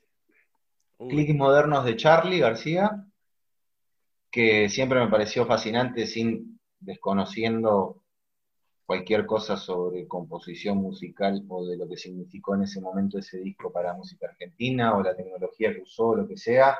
Yo creo que ya tenía cinco años, me parecía increíble ese disco. Lo escucho desde esa edad y me parece eh, una locura de otro mundo que un músico argentino haya hecho eso en ese momento. Y después, algo muy particular que me pasó, hace poco salió así como un tema de Sandro eh, que, mm, ¿cómo se dice? Cuando ya lamentablemente no está entre nosotros, pero lo sacan de póstumo. Ahí está, póstumo. Ah. me salía la palabra. Póstumo, ¿Sacó un disco Eh, póstumo, medio- Sandro? no, un tema, un tema era, Ah, un ok. tema. Apareció ahí como era la voz de él que había quedado grabada y le, grabaron música. No sé por qué, me lo crucé en Twitter, lo escuché y me llevó a escuchar un disco que se hizo, lo voy a chequear ahora para, para no mentirles, que se hizo eh, homenaje a Sandro, en que grabaron un montón de bandas argentinas y tenía versiones de eh, La Versuit, por ejemplo, de Erika García, Ah, de, ¿en qué andará? eh, de Vis- sí, eh, para el disco homenaje de Sandro, ahí está. Acá estoy Tributo a Sandro, un- tema. Tributo a Sandro, un disco de rock, se llama así el disco, Sí. y tiene versiones alucinantes, ¿eh? alucinantes de, de temas de Sandro por Divididos, bueno, el famoso Tengo de Divididos, que, que lo tocan los shows en vivo, de los fabulosos Cadillacs, de los Caballeros de la Quema, de Ataque 77, de León Gieco, a Terciopelados, Virus, Molotov. Eh, y bueno, ya había nombrado ahí a, a Erika García, bueno, Los Visitantes, un montón de bandas. Este disco fue uno de los que me marcó siendo uno de los que me marcó siendo chico. Es muy loco porque también es un disco homenaje y todo eso, pero me acuerdo de escucharlo y de escucharlo mucho de cuando era chico y de escuchar eso antes de escuchar Sandro. O sea, Claro. ¿No? Como que me llegó primero eso porque era un disco, que- un CD que estaba en mi casa, entonces yo tenía Claro. acceso ahí de, de agarrarlo de curioso y ponerlo. Eh, pero, pero voy a elegir ese porque me di cuenta hace poco que me había marcado bastante. y escuchando de vuelta las canciones empecé a, a entender un montón de cosas nuevas que, que decía, wow, mirá como la producción de este tema, digo, ¿no? Qué, qué bueno que está. Creo que aprendí un montón también de eso. Así que elijo ese, que es Modernos de Charlie, porque es el infaltable. Y, y este disco homenaje a Sandro. ¿Quién rock iba a pensar que iba a elegir un disco homenaje a Sandro? Jamás me lo hubiese ¿viste? Y no elegí ninguno de Soda ni de Cerati tampoco. Yo te explico. Cerati es su Kylie, una cosa así, más o menos. Es- ese es el mejor Ah. resumen que te puedo encontrar. Perfecto. ahí- Claro, el tema es que. Profesionalmente después me señalan y me dicen el periodista de Cerati, ¿viste? Entonces no, No, ah, quiero eso. claro, tampoco, claro. Hazte No la da fama. tanto. Eh, así que ¿Llegaste esos a verlo dos, a- me quedo con ¿llegaste esos a dos. verlo a Gustavo Soda en vivo alguna vez, Tommy? No, Oh. Claro. Es muy terrible. Muy ¿Me verás volver tampoco? No. No, boludo. Es si a- de verdad el- volver tenía 10 años. No, igual eh, podría haber ido, pero no. Son como esas cosas, viste, que pasan a, determinadas edades. Eh, nosotros tenemos un amigo en común que también estaba en el programa con nosotros, que tuvo la posibilidad, por ejemplo, de ir a ver Spinetta y las bandas eternas, el último gran show de Spinetta en el que juntó a todos los músicos que habían tocado con él, y no fue, dijo, no, no tengo ganas, no sé. Y vos decís, no, chabón, claro, después fue consciente de todo lo que se había perdido. Pasa eso. A mí me pasó que cuando vino de Cranberries la última vez, al Luna, no sé, tenía otro plan. Era como, no, me cae justo tal cosa. Y hoy, como, eso fue hace como 6 años, 5, una cosa así. Y hoy digo, ¿cómo puta no fui? No fui, ¿Cómo no no fui. fui? Ya, Claro. no, ya está, no voy a ir nunca más porque ya Dolores no está, entonces es como... No, y más teniendo el Loco. acceso, porque ponele, yo que soy del interior, vos también, Luis, Tommy está más o menos por acá, tampoco sos de tan lejos, pero eh, estando acá podés acceder, pero Yo uno iba- estando en Salta o en el interior, el interior, un término horrible, pero bueno, eh, se dice así, es mucho más difícil porque te tenés que comprar un pasaje de bondi, No, eh, viajar, un hotel o un hostel. Sí, sí, eras pendejo solo no ibas a ir, a menos que tengas un primo, tío o tu- tus viejos, un hermano más grande, alguien que te acompañe, o sea, es complicado. Sí, sí, sí, sí. Pero bueno, yo, yo por suerte Soda pude ir a Me Verás Volver eh, al River y fue como. ¡guau! Sí, fue como vuela la cabeza, así, sí. El sonido, todo. Sí, sí, sí. Así que, no, muy buenos tus discos, Tommy. Los voy a poner en, ¿Viste? en, rotación. Escuch- escuchen Sí. el, de, el de Sandro que dije, háganme caso, van a flashear, van a decir, ah, no, Sandro no es el que se paraba ahí, le tiraba rosas a las mujeres y las mujeres les devolvían corpiños. No era disco, solo eso. ese disco sí lo tengo presente. El que no lo tengo presente es el de Charlie, el de Clicks Modernos. Eh, me gustaría tenerlo en vinilo para escucharlo. Bien. Uf, Así que. ahí es, es viaje. Bueno, Charlie en, Kiss Modernos es eh, también. Bueno, Charlie ahí es el primero que se amplía algo. Se amplía el famoso grito de James Brown, James Brown, claro. Claro, eh, no siguen pegando abajo. Ajá. que nos siguen pegando abajo. Ahí está el primer sampleo argentino. Eh, nah, ¿Ese es locura, el bueno, primer sampleo argentino? Sí, Y año ¡Guau! 83. ¡Qué dato, boludo! No, sé- no tiene Que es el mismo que usa Audia Valdés. en Audia Valdés en. Último disco. Ay, que Penumbra, creo que era. No, Perverso. En Perverso, en En el tema Perverso. Perverso. Temón también. Por Así que, esto, por mm, si alguien está viendo la nota de Ajá. Audia Valdés. en O sea, calculo que tiene que estar publicada. Creemos que va a estar publicada en Pop House. eh, ya No, saben. esta presión. Link en vivo. che, lo, lo presionás, lo obligaste ahora. Yo, yo soy, yo soy un gran linkeador de contenido, ¿viste? Qué hijo de puta. No, también, ¿sabes qué pensaba? Digo, con esto que decíamos de soda, el sonido, qué sé yo, me venía a la mente esta La Aplanadora y pensaba en Divididos, que era uno de los discos que habías elegido vos también. Eh, Sí, En este disco, ese nombre eterno. Yo ni sabía que se llamaba así ese Eterno. disco. sí. Ah, A- achicado a, a Narigón del siglo, para los que siguen a Divididos, Narigón solamente. Eh, Narigón del siglo, yo te dejo perfumado en la esquina para siempre. ¿Qué onda? ¿Por qué? ¿Qué, qué- qué les pasó? Todavía no tenía Merlín Atahualpa, porque si no, Según, según Moyo, él dijo que todos los narigones habían traído males a la Argentina. Y que el disco un poco habla de, eso, ¿no? Es como una crítica a, esa gente. En realidad bardeaba mucho a lo que era el neoliberalismo de los 90, ¿no? Ahí entrando en 2000, justo todo el caos que se había dejado en Argentina, y toda la bola viene por ese lado, también mucho a los medios de comunicación.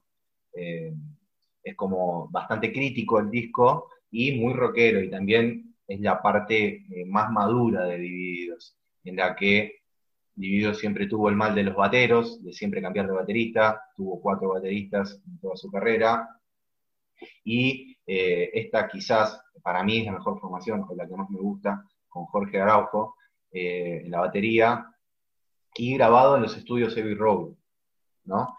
también explica un poco eh, el audio de, ese disco, cómo suena, cómo metieron cosas de reggae, cómo metieron cuerdas, porque también hay, hay partes de, sinfónica en algunos temas ahí medio escondidos, pero como para vestirlos. Eh, son como eh, esto de, la maduración compositiva de una banda que sale del barrio, ¿no? De, viene de sumo, viene después de arrancar de cero, porque por más que Dividido siempre cuenta esa famosa historia de que el primer show de Divididos había 200 personas porque todos querían ver qué pasaba después de lo de Sumo y al otro show había 40, mm. ¿no? Porque no se encontraron con una banda con Luca Prodan adelante, sino que era un tío que hacía otra cosa. Claro. Eh, vivieron todo ese proceso en los 90 de arrancar de cero, de pegarla con un tema, después pegarla con un disco, después de ya empezar a llenar lugares grandes en el medio con los líos de los bateros y llegando a los 2000 con este narigón del siglo mega maduro en el que Moyo ya como cantante es otra persona, como que eh, a partir de los 2000, ahí a partir de este disco, eh, Moyo dice, soy cantante. Antes era Moyo guitarrista y cantante, ahora es Moyo cantante, mayúscula, y también guitarrista mayúscula. Eh, fue como un, cierre de un círculo ahí para divididos en decir somos esta banda, somos esta banda grande. Podemos hacer esto. Hoy lo estaba reescuchando porque siempre fui como más de los hits de este disco, llámese un Par Mil o un Spaghetti del Rock, digo que son clásicos que todo el mundo conoce. Digo, pero le encontré como otra profundidad porque sinceramente nunca me lo había puesto a escuchar completo. Y me daba eso, ¿no? Como esto que vos decís, este rock que va recontra de frente, pero también estos momentos más de, si se quiere, vulnerabilidad o exploración melódica. Y ese final que, te quiero preguntar, a ver si tenés algún dato para tirar de eso, del último tema, esa es la firma de Lopa. A ver, porque eso es como que viene todo el disco, no, el nombre es espectacular. Viene todo el disco con una identidad y termina así con un tema mega raro, eh, eh, ¿Hay alguna curiosidad para aportar de eso? ¿Por qué está ahí? Mira, que yo la conozca, no. Yo, es muy difícil, eh, no, tengo ninguna referencia al tema, lo que sí puedo decir yo de, mi opinión. una cosa que pasa mucho en las bandas que hacen rock, más, más rockeras de Argentina, es que hay algunos temas en los que la letra, ¿no? Eh, viste que son como palabras, o, en este caso arranca como one, two, three, en el one, two, three sería, eh, ahí como, viste, raro. Claro. Eh, francos, patacones, 5.000 torinos, karting, como que en realidad es como una letra más crítica, ¿no? a cosas que estaban pasando en Argentina como mini frases eh, de, no sé, por esto digo patacones, por ejemplo, ¿no? De decir, nombrar cosas así argentas y meterlas todas ahí en, esta ensalada del tema. Creo que viene por este lado que decía al principio de, la crítica, así como analizándolo de una manera subjetiva, ¿no? Tengo la real eh, declaración de Moyo diciéndote, este tema habla de esto, ¿no? Pero sí es verdad que ahí en el cierre del disco le meten ahí como un cambiazo a toda la intensidad que, manejaron en, las canciones, ¿no? En, las anteriores. Rock, arranca con un rock, sigue baja, baja algo más tranquilo. Rock, rock, reggae.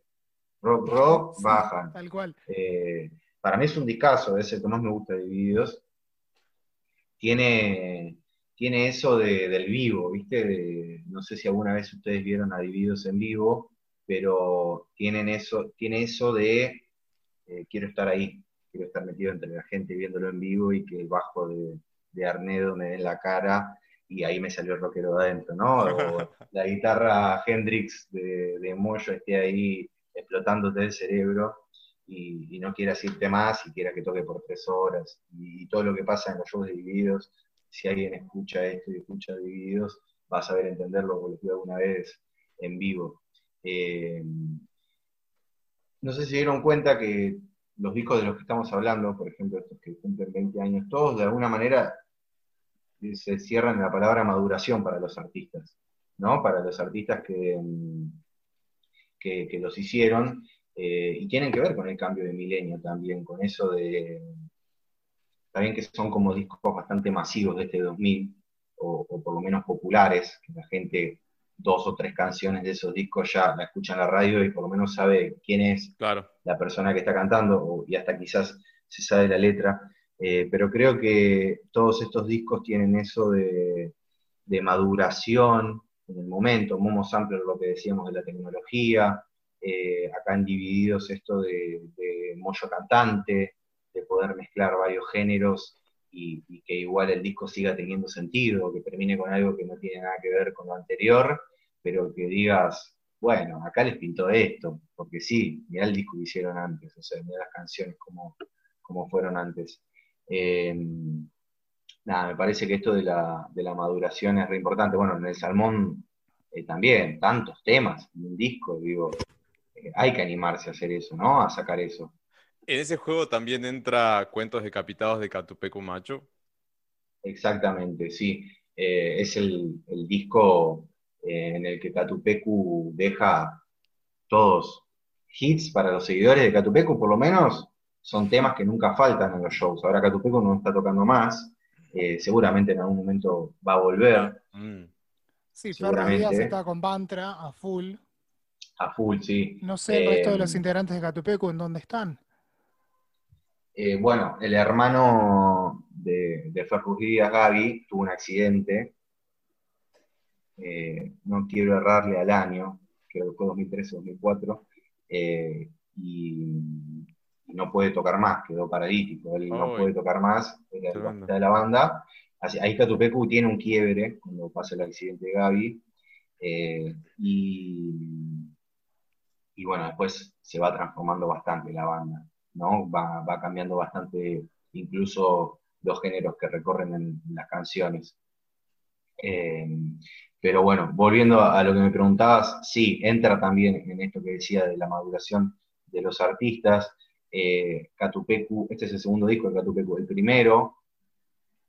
eh, es como mucho, es más sucio, más eh, de recién estamos arrancando y somos una banda de rock. Más garage. tenés, pum, Claro. pantallazo. Incluso quizás las canciones que grabaron en el primer disco eran todas las canciones que tenían, ¿no? Como Claro. que quizás no había una búsqueda estilística o, o decir vamos por acá y le damos este sentido, sino que es una banda que eh, el primer disco lo hace fuera de una multinacional y acá, en Cuentos Decapitados, ya se mete con EMI, la discográfica. Entonces también eso le da como otra visibilidad y en un año venden 60.000 copias, por ejemplo. Claro, Eh, una que barbaridad. para ese momento es, es una barbaridad. Sí, ¿no? para el mercado argentino, que también es grande, pero tampoco es bra, como Brasil, ponerle, ¿no? Que, Ni hablar, ni hablar. Eh, y está. Y lo que quiero es que pises en el suelo, clásico de Tatupecu, que eh, ese sí es, es hit masivo y que en los shows es el de música ligera de, de Tatupecu, ¿no? Espera eso. Eh, pero después tiene temazos como Perfectos Cromosomas, o Secretos Pasadizos, o Entero o a Pedazos, que son todos temas más tranqui, que ahí empiezan a mostrar otra faceta de ellos, de, Claro. del rock eh, más duro de que venían antes, ahí como decir, bueno, podemos bajar estos decibeles y también transmitir todo esto estas canciones que tienen unas letras increíbles, creo que es el disco de Catupecu que tiene las mejores letras, eh, Perfectos Cromosomas o Entero o a Pedazos, canciones para dedicar de amor ah, si, si quieren la mucho a alguien y la quieren dedicar. lo pueden. like si Tommy te la dedicó. y. Aparecían tres personas distintas que se le había dedicado a la misma persona, ¿viste? El mismo tema. Re mentiroso era. Denunciado en Twitter, ¿viste? A mí también me la dedicó. Bueno, Eh, pero después- es como es como que conserva igual ese espíritu garallero, eh, pero por momentos me tiró medio alguna cosita, toman de un punk, puede ser también, no sé si vos pensás lo mismo, pero sí, me da como que lo estilizan un poco más y, y juegan un poco más, se permiten un poco más con eso. Siempre me queda como re presente esto de en la canción esa mamá me dijo que no viniera. Digo, eso como es un Mm. eh, tiene una cuota de humor también el disco, va, va, va, exploran otras cosas también. Tiene, tiene esa cuota de humor y lo musical de ese tema, justamente, es re pesado, re rockero. Eh, Claro, es como, la me dijo que, me dijo que ponga un poncho, creo que dice, como abrigate, Sí. querida, y ¡ah! Ta, ta, ta, ta, ta, Sí, la batería es está re ahí re pesada atrás. eh, está bueno. Eh, vi a Catupeco en vivo, obviamente que con otra formación, eh, no con, con la original, pero hablando con gente que sí estuvo en esos shows, sobre todo después de Cuentos Decapitados, dijeron que en vivo es una de las mejores bandas argentinas, cómo suena, cómo sonaba y cómo se transmitía eso en la gente, eh, estaba ahí muy, muy sentido. Y después tiene una, una curiosidad del disco, que al final hay como una pista oculta, que es Ah, el tema cover, I. Feel, I Feel You de, de Pitch Mode, Mm. que escribió el gran Martin Gore, eh, que, que nada, que es re loco que Catupecu haga una versión de eso. ¿viste? Es como bastante, bastante raro. Eh, y, y después de, de Cuentos Decapitados, ya Catupecu entra en un viaje más de experimentar un poco, ¿no? De ya probar otras cosas, de no es solamente eh, el rock ahí como uff, gritando y todo esto, sino que se empiezan a, meter otras cositas y se sigue convirtiendo cada vez más en una banda más interesante. Y, ahí, Sí, y ahora. con líneas radiales hasta llegar a un Magia Veneno, por ejemplo, que lo conoce todo. Claro. Claro, pero el, el Magia Veneno es rockero, pero tiene su costado Búsqueda pop radial, también. claro. Tiene su, su costado pop. Funciona en la Eh, radio a full, sí, sí, sí. Sí, es doble la platino. Es doble platino, el número imperfecto, que es el disco donde está eh, Magia Veneno. Y también está la versión de Plan B de, de Masacre, que, que también está buenísima. Eh, pero bueno, ahí ya era otro Catupecu, ¿no?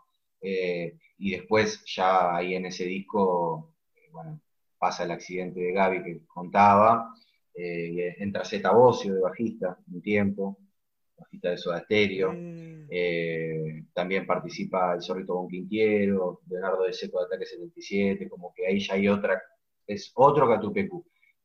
Eh, cuadros dentro de cuadros, que es el disco después de, de- que estábamos hablando de que de cuentos decapitados, me había trabado. Eh, sí se relaciona un poco más a cuentos decapitados, ¿no? Como que ahí Catupecu sigue un poco esa línea, eh, pero bueno, después se retransforma. Volviendo a, a cuentos decapitados, tienen esto que para mí lo importante de este disco es mechar entre ese rock Catupecu con te podemos mostrar otras cosas, que creo que debe haber sido un, un descubrimiento para la gente que seguía Catupecu desde los suburbios, por decirlo así de alguna manera.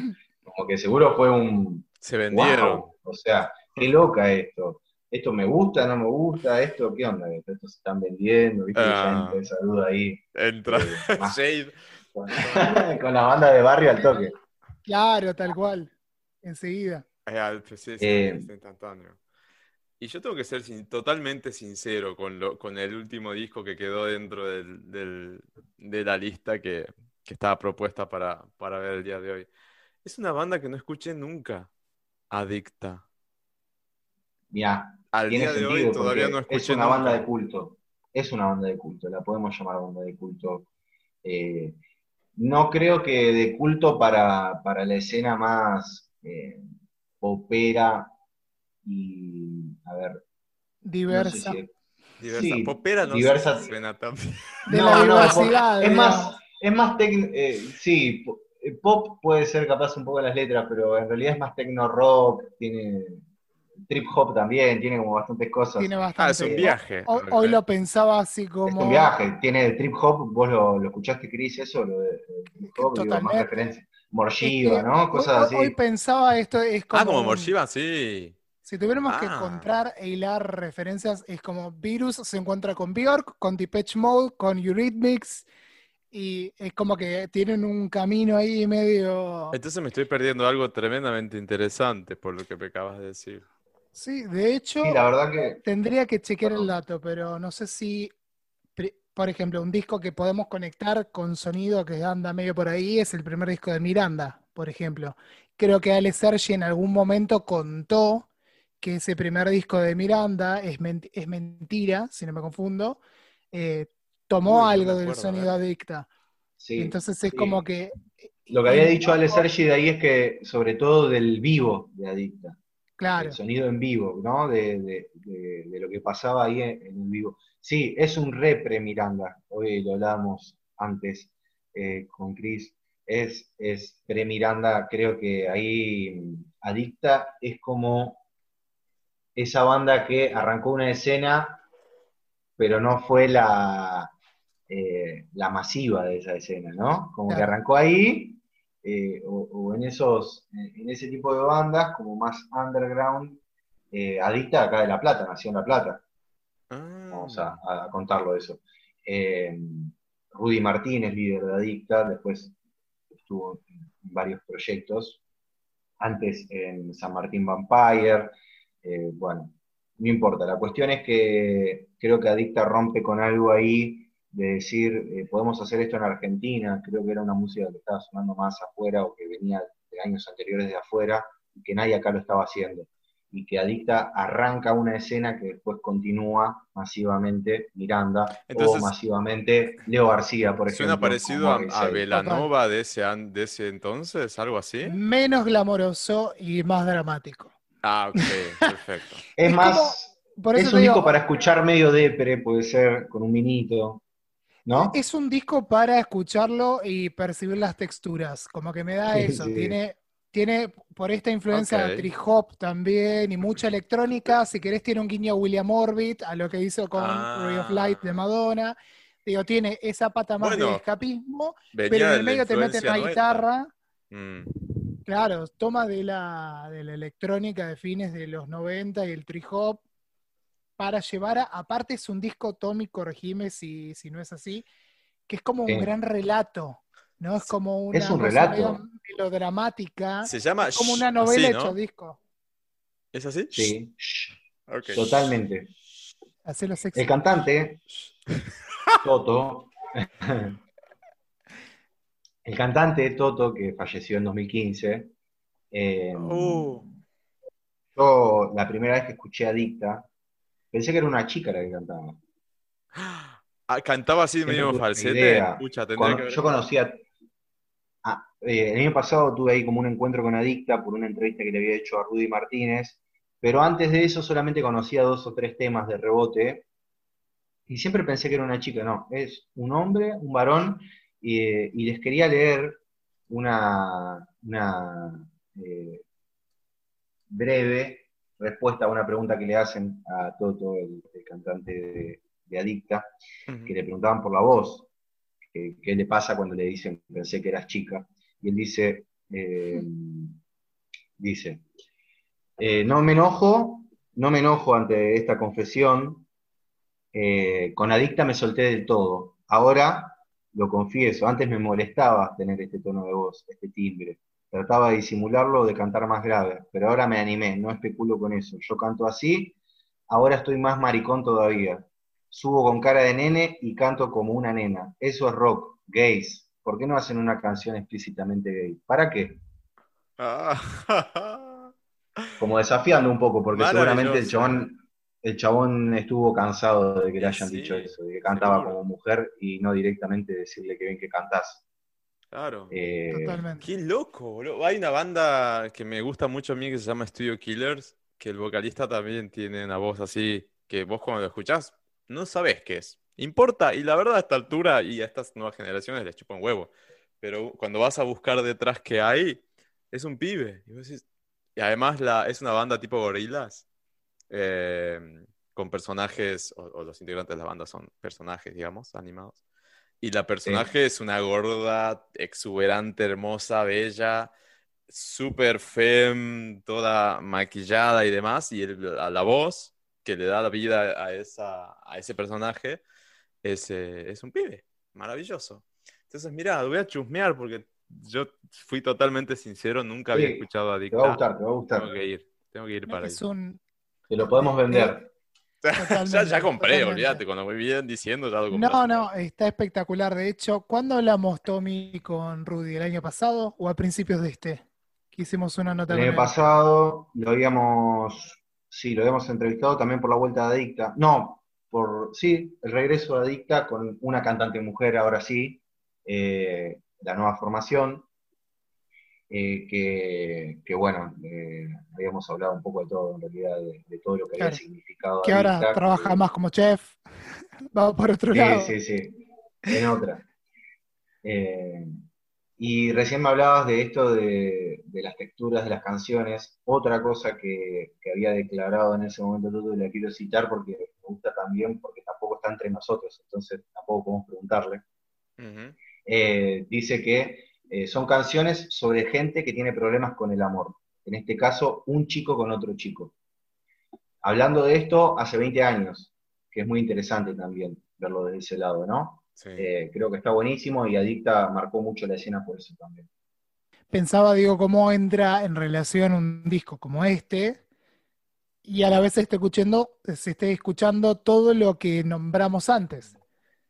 Digo, cómo te entra en juego y a la vez, y si lo empleamos un poco más y juntamos la información del podcast que hicimos con Luis y con Parry hace dos episodios atrás sobre internacional, digo, todo esto que estamos nombrando y que Tommy está desarrollando convive con una Britney, una Cristina Aguilera, una Madonna Qué music. locura. Es una locura, o sea que a la vez que estaba cantando Te Emoyo un par mil por primera vez, estábamos haciendo Upside It Again, o sea, es una locura verlo ahora. Digo, decir, pasaron 20 años y todo esto ocurrió junto y uno, claro, lo estabas viviendo y no te dabas cuenta. Qué locura. Sí, y también todas estas cantantes que vos nombraste, que acá llegaban quizás en videos por MTV o, o venían también de gira, pero digo, eh, hoy llegan de otra manera las cantantes pop, ¿no? Como que tenemos más posibilidades de estar conectados a, a- a- bueno, en el caso de las redes sociales, es lo que hacen todo el tiempo, pero digo, Por eso, antes vos tenías que consumir al a cada paparazzi. videito que sacan. Eh, sí, totalmente, totalmente. Bueno, ahora Así que que con, con me parece que los principio 2000 digo, fueron, ¿Cómo, los 2000 Chris? fueron un año variado. Sí, re variado. Te pisamos. Chris. Sí, Chris No, está es con yo- delay. Me quedé con delay. Eh, fue un año variado, coincido. El delay me permitió escuchar. Te, te miramos No me atentos están los escuchando dos, bien. bla, bla, No, no, es que ahora me quedé ahí como, ¿qué pasó? Eh, no, estaba pensando en esta referencia, este medio chiste que hacíamos al principio con Musimundo, digo, con la disquería, ya sea la de barrio o la masiva, como puede ser una empresa como Musimundo. Digo, también este hecho de eh, ir a consumir ese artista era ir a comprar el CD, ir a escuchar el tema en la radio. Es como que ahora también nosotros vamos hacia, pero vienen también hacia nosotros. Sí, ni hablar, ni hablar. Eso, eh, bueno, igual también es como extender la charla de vuelta, ¿no? De que la industria también te marca que consumir lo que hablábamos un poco de, de la escena argentina de ahora y todo eso. Pero creo que está buenísimo, está buenísimo porque eh, si a mí me gustaba Madonna en el 2000 y capaz tenía 15 años, me hubiese costado muchísimo más llegar que a Narigón del Siglo o a Momo Sampler, que los tenía la sucursal a la vuelta de mi casa, ¿no? Eh, que Totalmente. que, que está buenísimo. Igualmente, también me gusta que, que la música argentina tenga ese consumo. Eh, digo, el, el disco, el de los 60.000 copias, eso es algo que hoy ya lo perdimos en los clics de las reproducciones. No sabemos bien en realidad cuál es el, era el consumo que decíamos. Bueno, sí, este disco tiene tantas reproducciones, pero ¿se habrá escuchado todo? O sea, no sabemos hasta dónde. Capaz se puede medir, digo, pero digo, Claro. ¿no? Como que eh, eso de- del disco no está más. Eh, repasando estos discos, te digo, 2000 fue un buen año Sí, para la música argentina, digo. sí, sí, sí, sí, totalmente. Son todos clásicos. De distintos géneros, Sacando ¿no? a Dicta, que es más, eh, más under, digo, todos los otros son clasicazos. Sí, el de los redondos muy criticado igual, como sampler en el momento como que la gente no entendió mucho, ¿no? Estas cosas tecnológicas, imagínense como, eh, bueno, en el disco anterior igual los redondos ya venían tirando ahí algunas datas de que podían ir para ese lado, en el último Bondi a Finestere, pero eh, para la gente de los redondos fue un, ¿qué, qué onda estos chabones? ¿Qué están haciendo? O sea, no, estás con el, el rock del barrio que me venías haciendo hace ocho discos. Eh, fue, fue ahí un, un- un cambio también, que fue lo que le pasó a Soda Stereo con Dynamo, por ejemplo, en, Ah. en el 92, que salió ese disco y nadie entendía nada, que decían, ¿qué es esto? O sea, ¿Qué se fumaron? bueno, Claro, me tal estás cual. cansando, claro, bueno, me estás cantando las canciones pop de amor eh, que me venías ahí cantando en vivo con ese glamour. Y bueno, ahí terminé hablando de Cerati otra vez. Todo comienza y Todos los caminos llevan a Cerati. No, espectacular. La verdad, el repaso fue alucinante. Creo que del otro lado, como decía hace rato, hay mucha gente que escucha, muchas personas que escuchan desde otros países. Eh, y nos ha pasado que nos han pedido referencias de música argentina y demás. A mí por lo general me piden más que nada del lado pop y, y hay un montón de variedades, un montón de, de matices y cosas y, creo que ir a estos clásicos, Hay un montón, pero, pero también. Ni hablar. Pero también, bueno, el pop se desarrolló después de los 2000, mucho más, ¿no? Como que los discos argentinos de pop, quizás las referencias vienen más después Es que de justamente. Justamente 2000. estaba buscando eso antes, como para decir, bueno, a ver, yo en mi, en mi inconsciente, ¿qué- o en mi subconsciente, no inconsciente, ¿qué tengo como referencia?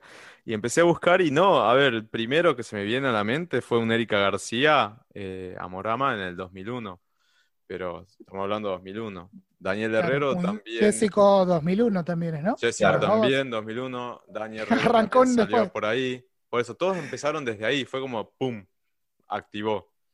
Eh, pero si me voy para Claro, atrás, con Juana Jessico. Molina, pero no sé si era, viste, era otra cosa Juana en ese Yo creo que igual. En el 2000 también sacó otro disco, un disco. parados ella. más en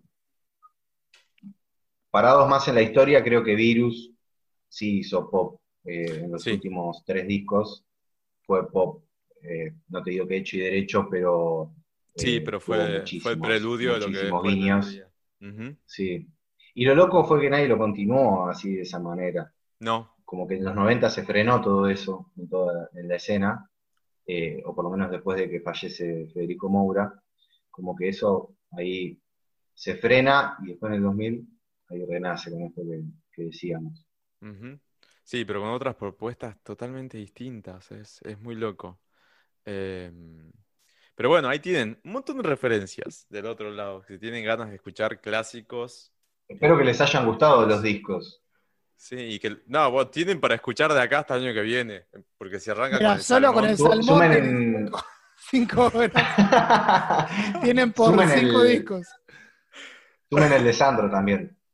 Claro, el de Sa- Sú- el Súmenlo, el de Sandro. Sandro, así, le- así también respetamos a, a Sandro, otro rockero argentino. Sandro Forever. A full. Pe- Perfecto. Bueno, estamos, ¿no, Chris? Creo, Creo que, que- sí que Creo estamos. que más que suficiente. No Porque sé- si no, si esperamos un minuto más, hablamos de Cerati de nuevo, así que eso Ay, que mirá qué malo que sos. Qué malo que sos. Él no te criticó Sos nada. de- malo, eh. no te criticó nada de Kylie. Y que después viene, ¿qué viene? Ah. ¿Amor Amarillo? Ya está medio perdido. No, Amor Amarillo es anterior. ¿De qué? ¿De, ¿Cu- ¿Cuál es el de disco qué me hablas? siguiente? Después de Post 2000. Bocanada? Después de Siempre Bocanada, soy, Siempre soy. Ahí está, ahí está. Que 2002. es contra pop y tienen también mucho elemento electrónico. Uf, terrible. ahí podemos no hacer vamos un a poner epi- a hablar de eso. Podemos hacer un especial de, especial de Gustavo un día. Hacemos un Podemos- spin-off. Podemos hacerlo, podemos hacerlo. Claro, totalmente. Estaría bueno. eh. Pero bueno, volviendo entonces, Agarramos, hay referencias. agarramos los, más pop- los temas más poperos de Soda y, y los solistas. Dale. Me encanta. A mí me encanta, así que no, no tengo ningún problema. Ninguno se va a quejar, estamos todos predispuestos. Totalmente. Bueno, Así que bueno, gracias Tommy por como yo imagino que ya pasamos la hora y media de episodio, la verdad no puse el timer. No sé cuánto va a quedar. Yo este- Y vamos dos horas ya. Vos Dos horas, olvídate. ¿Grabamos dos, Dos horas? Tal- olvídate. Sí, sí. Perdón, Tommy, por, por esto. La Un ratito le habían dicho. No, por favor. Encantado. Siempre encantado, soy yo. La invitación. Pero no, como bien dijo Chris, muchas gracias por, por sumarte a la propuesta de, de Jurassic Club. Está bueno, me gusta el, el material del episodio porque es algo que no habíamos encarado en 71 episodios anteriores todavía. Siempre se habló mucho de Diva, mucho de, como te dije, de Glitter eh, y más del mundo pop. eh, y empezar a tener un poco eh, rock nacional, o entre comillas rock nacional, o rock argentino, está bueno también porque... claro, Me gustó que le cambié la, la denominación y Sí, la sí. usó en todo el capítulo. Es que la voy a empezar a pensar porque si la Quedamos dijo con eso. Gustavo, para mí es palabra santa. Sí, sí. no- es. Después te voy a pasar, te voy a pasar por privado el link de la nota para que también quede más en claro qué lo decía, bien explicado por él. Porque quiero entenderlo. gusta, y, me gusta. y si, y si lo compro, ya está, lo empiezo, lo empiezo a decir de ahora en más. Eh, Pero no, en serio, gracias. Bueno, no, chicos, gracias a, gracias a ustedes, Posta, por, por invitarme. Eh, recibo todo el laburo que están haciendo, está buenísimo. Eh, felicitaciones por todo eso. Hacen falta medios así, así que eh, gracias, gracias por invitarme. Excelente. Arroba Tommy San Juan en Instagram. Síganlo a Tommy para, para ver todo lo que viene haciendo, que es imperdible, y también para ver este nuevo proyecto que ya está disponible y que pueden ver en sus redes sociales de qué se trata. En breve, o sea, por ahí, para cuando sale esto ya se enteraron, pero no importa, mantenemos el misterio. Ajá. Em, yo estoy en Instagram, no lo dije, pero por las dudas, si a alguien le interesa, aunque no creo, como Luis María W. y Chris. Yo como arroba Chris Hendrix con doble X al final, como el músico, pero bueno, por dos. Vayan, sí, al de Como el músico, pero más popero. Claro. Claro, es, es como mi tío, pero como era que tenía antes Tommy que vos me cargabas, que era Pop, eh, Pop Genius, ¿te acordás? Pop Genius. Que flashaba, en realidad. Esa era su bio. Su bio era esa. Pop Genius. En Genius decía, oh. Bueno, es Sí, como los mails. Pará, es como los mails de uno cuando era adolescente. Yo tenía Luis-Jean. De Jean, de de Jean, pantalón. por Britney Jean. Claro. No, no, un montón. Tremendo, Tanto no. tremendo. ¿Vos eras Pop Genius? No, no, no, no. Tenía en la bio de Instagram, en un momento tenía puesto un Pop Genius con un arco iris, pero en realidad lo había sacado de una cantante inglesa que se llama Shura, con SH, que decía Pope Genius, como la papa, pero como es lesbiana, siempre la jodían con esto de. Tenía una canción que se llama Ah. Religion, entonces jugaba con esto de lo pop, el papa, lo lésbico, como todo ahí, entonces. Ah, Lloré un poco ahí, ustedes no le ok. cuenten porque somos amichis de Twitter. Lloré ahí y después dije, no, esto es un montón porque quedo reengreído, ¿viste? Como sí, ¿vos llegaste a tener alguna vez eh, alguna cuenta de de un nick o algo que tenga algo que ver con Gustavo o algo por el estilo? No, he usado muchas frases así para poner, eh, viste que ponías la letra. Estaba el. Messenger, Con las letras mayúsculas, Claro. minúsculas y símbolos raros. Eso. Esas cosas que vos decís, ¿por qué hacía esto? ¿Qué me estaba pasando en este momento? La leche que estaba tomando en la merienda venía media fallada. Nada, igual eh, muy mal. divertido, muy divertido. Son Viste que etapas, ahí, está bien, hay que eh, permitirse boludear en cada- Aprendías mucho de, de letras de canciones en el Sí. Aprendías mucho de letras de canciones. sí, total, total, total. Bueno, no, en serio, sigan a Chris en, en- en Instagram. Vayan ahora si están escuchando el episodio porque está hizo, bueno, no ya hizo. Ya no es más Pop Genius, pero igual es un Genius porque hizo un especial de Decades de Kylie Minogue que está imperdible, celebrando la llegada de disco, que en este momento faltan horas para que salga el nuevo disco de Kylie. Y cuando escuchen el episodio, sí. Ujú, O ya salió. quiero- O ya salió, tal cual. Estamos, al momento de la grabación estamos a tres días y medio. Así Sí. que estamos. No lo puedo disfrutar el- el- el- la cuenta regresiva por todo lo que estoy laburando, pero ya me voy a poder sentar tranquilo a escucharlo. ¿Qué lo vas a escuchar? 1201. Obvio, 12.00. obvio. Sabelo llorando en la vas, cama a, acá. no vas a hacer como... Mirá si no se vas- le corta internet. Me muero. O, o lo pongo con datos, no me importa nada. Pago los datos, ya fue. Y muero por ver esa reseña a las 6 de la mañana publicada en Pop House. ¿Sabes qué? ¿Sabes qué? He pensado en hacer tipo esos videos reacción que filma la gente, como la primera vez que escucha, Hacelo, pero por le, favor. le tengo tanto respeto que en realidad voy a hacer lo mismo que hice con la mayoría de los discos este año. Un claro ejemplo es Cromática, que Tommy lo vivió en carne propia. Pobre. Es escucharlo bailando. Que eso no lo hacía antes. Ponerme Drogado. auriculares y si pinta a bailar, tipo cromática, el que lo haya escuchado, la persona que haya escuchado cromática se dan cuenta que va para ahí. Tommy, muchas gracias. De nuevo. te Gracias, amigos. Gracias por todo. Nos estamos viendo y bueno, episodio 72 de Jurassic Globe Podcast concluido. Esperamos que les haya gustado y nos vemos en el próximo, si Dios quiere. Se cuidan, se lavan bien las manos. Es todo lo que tengo para decir. El COVID no terminó, así terminó el episodio, era re dramático. Se cuidan. Se cuidan, besos. Besos. Chao.